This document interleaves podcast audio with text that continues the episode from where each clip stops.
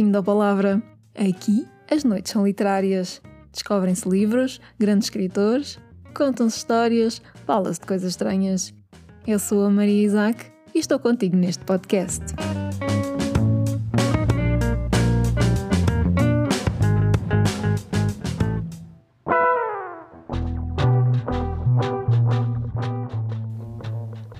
Temos uma nova edição da Feira do Livro de Lisboa à porta e, como manda a tradição, lá estaremos.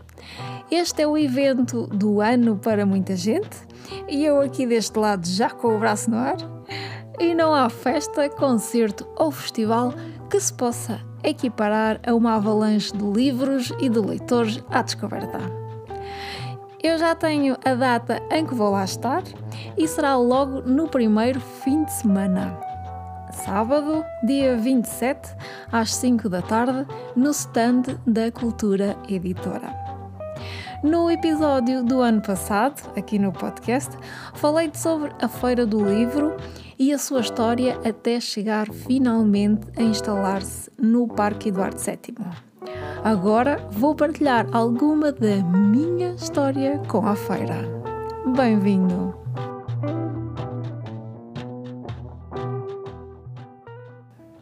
Aí está ela novamente. Nem uma pandemia a conseguiu parar e eu já estou de olho na agenda e em contagem decrescente. Começa a Feira do Livro de Lisboa no sítio do costume.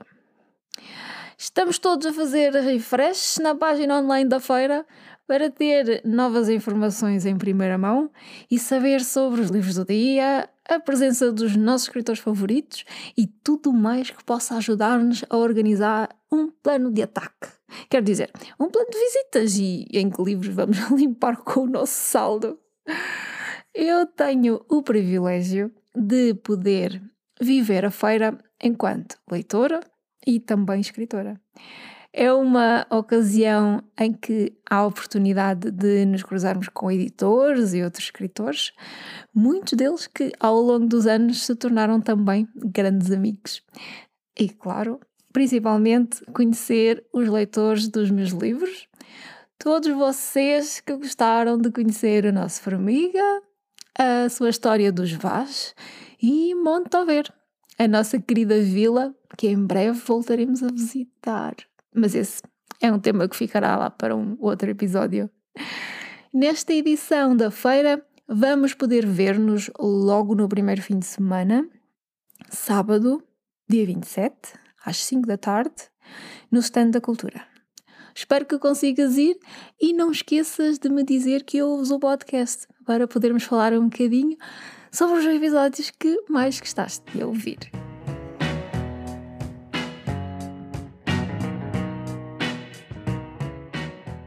Eu cresci a mais de 250 km de Lisboa, nas lindas terras do Antoine, lá para os lados do norte, e por isso a simples existência da Feira do Livro, ou de que se tratava tal coisa, só entrou no meu horizonte bem tarde. E mesmo quando aconteceu, tal como a maioria dos portugueses, eu continuava a morar bem longe de Lisboa e visitá-la não era uma possibilidade que me passasse sequer pela cabeça. Embora sei que há muita gente que viaja dos quatro cantos deste lindo país para fazer uma visita e acho que fazem muito bem. Eu nunca o fiz, a viagem mais longa para comprar livros era ir a Aveiro e já era uma loucura. A primeira vez que visitei a feira foi quando já morava nos arredores de Lisboa. Tinha uns 20 anos e, apesar de estar super curiosa por finalmente poder ir à feira e cheia de vontade de correr aqueles corredores acima e abaixo, vezes sem conta, e comprar livros como garrafas de água no deserto, a coisa não me correu muito bem. Confesso, foi uma desilusão.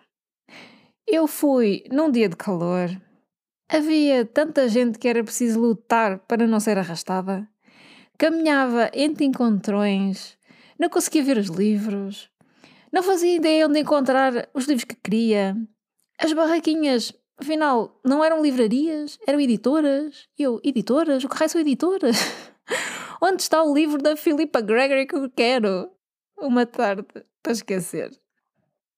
Lembro que naquela altura os telefones ainda não eram smart e toda a gente usava um Nokia com orgulho. Ou seja, a informação fluía de uma outra forma naqueles inícios dos anos 2000.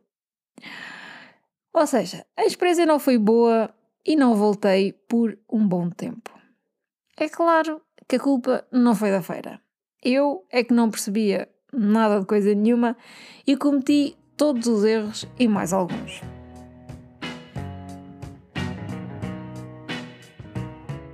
Curiosamente, o que me fez regressar não foi a leitura, foi a escrita. Em 2006, quando comecei a experimentar escrever umas coisas e lá consegui terminar a minha primeira história com princípio, meio e fim, como se costuma dizer, da qual não me envergonhava, mas que obviamente nenhuma editora quis pôr a mão, uh, decidi-me a fazer uma edição de autor e mandei imprimir algumas dezenas de exemplares numa gráfica espanhola. Bem, o resultado não ficou mal de todo. E lá comecei a vender o meu peixe. Acontece que uma das minhas primeiras leitoras quis que nos encontrássemos na Feira do Livro. E então lá fui eu. Foi maravilhoso. Porquê? Porque aquela alma pura e abençoada me explicou tudo o que havia para saber. Um verdadeiro curso de sobrevivência da feira que incluía as melhores horas e dias para visitar a feira, durante a semana, hora H, ou ao fim de semana depois das 5 e nunca com temperaturas acima dos 25 graus. Exceções, apenas se se quiser ir conhecer um autor levar um kit com a lista de livros que se quer para comprar, uma mochila e garrafa d'água. Agrupar os livros por editoras. Localizar as editoras. Pelo menos duas paragens para descanso em cada subida ao parque e uma em cada descida. E assim aprendi a ser feliz na feira.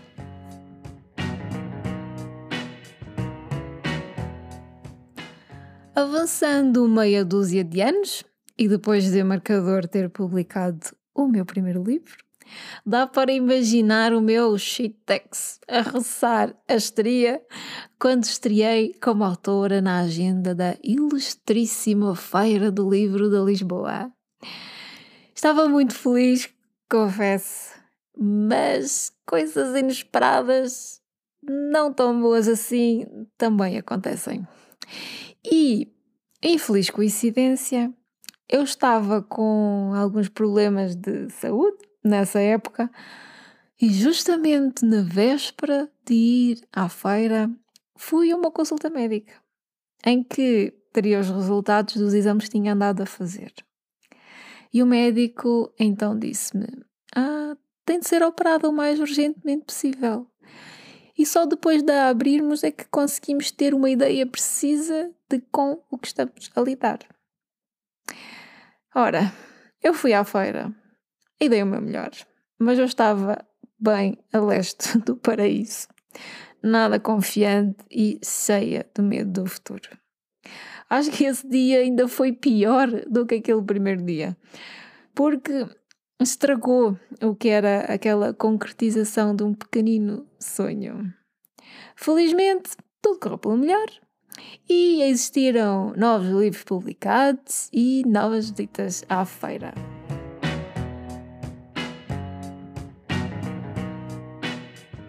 Em 2017, como sabem, lá compliquei tudo. com o projeto do anonimato e a tentativa de lançar os meus grilos ao mundo sozinhos. Voltei a ser apenas leitora na feira durante alguns anos e aconteceu uma coisa engraçada. Acho que foi em 2020, por causa da pandemia, que eu sou daquelas precavidas que não me aproximava de ajuntamentos Eu só fiz uma visita à feira nesse ano, num dia. E então foi num dia de semana, à noite e tipo 20 minutos antes de fechar. E o que é que aconteceu? Justamente quando passo junto ao stand da Cultura Editora, estava uma senhora a comprar o Onde Cantam os Grilos. Eu fiquei quase tão feliz como naquela vez no metro, se te lembras, em que me sentei em frente a uma leitora que estava a ler um livro meu. Pronto, já sabes, eu sou perita em olhar e andar, e tal como da outra vez do metro, mantive o meu sorriso idiota e pus-me em fuga. Mas no ano passado, 2021, como testemunhado pelos leitores maravilhosos que me visitaram, voltei à agenda. Passei em ótima companhia com escritoras do Book Gang, a Helena Magalhães, Iris Bravo, Susana Marvelho, a MJ Ferrey. Conversamos com outros escritores maravilhosos, o Alga Lusa, José Luís Peixoto. E eu estou muito, muito contente por poder fazer parte desta festa literária inigualável.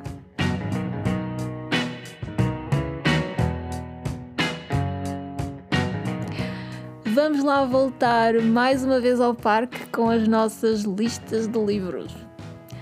Se ainda não tens na agenda, escreve. No dia 27, sábado à tarde, vem ter comigo ao stand da cultura que eu vou gostar muito de te ver. O Nuno Nepomuceno também lá está nesse dia. Portanto, é como no supermercado: dois pelo preço de um. Aproveita tudo e lê muito.